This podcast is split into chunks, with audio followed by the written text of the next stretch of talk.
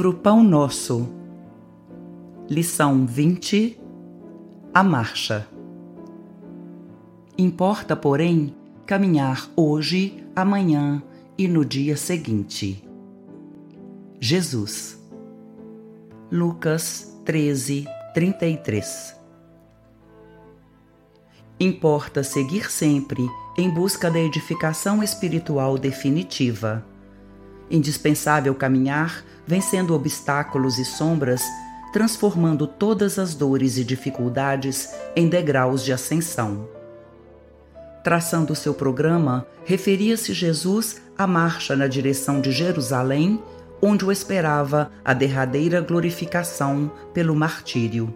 Podemos aplicar, porém, o ensinamento às nossas experiências incessantes no roteiro da Jerusalém de nossos testemunhos redentores.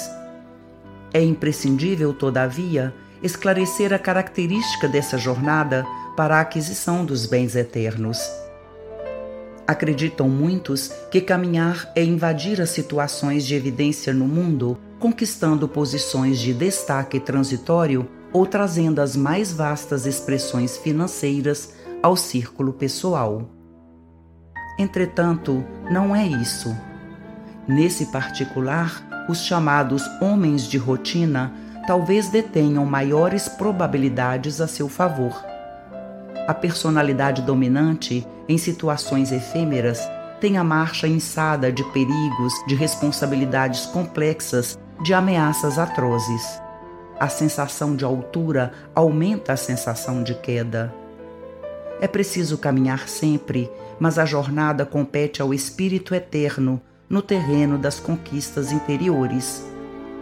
Muitas vezes, certas criaturas que se presumem nos mais altos pontos da viagem para a sabedoria divina se encontram apenas paralisadas na contemplação de fogos fatos.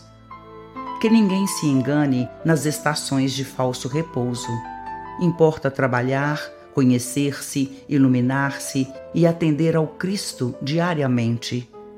Para fixarmos semelhante lição em nós, temos nascido na terra partilhando-lhe as lutas, gastando-lhe os corpos, e nela tornaremos a renascer.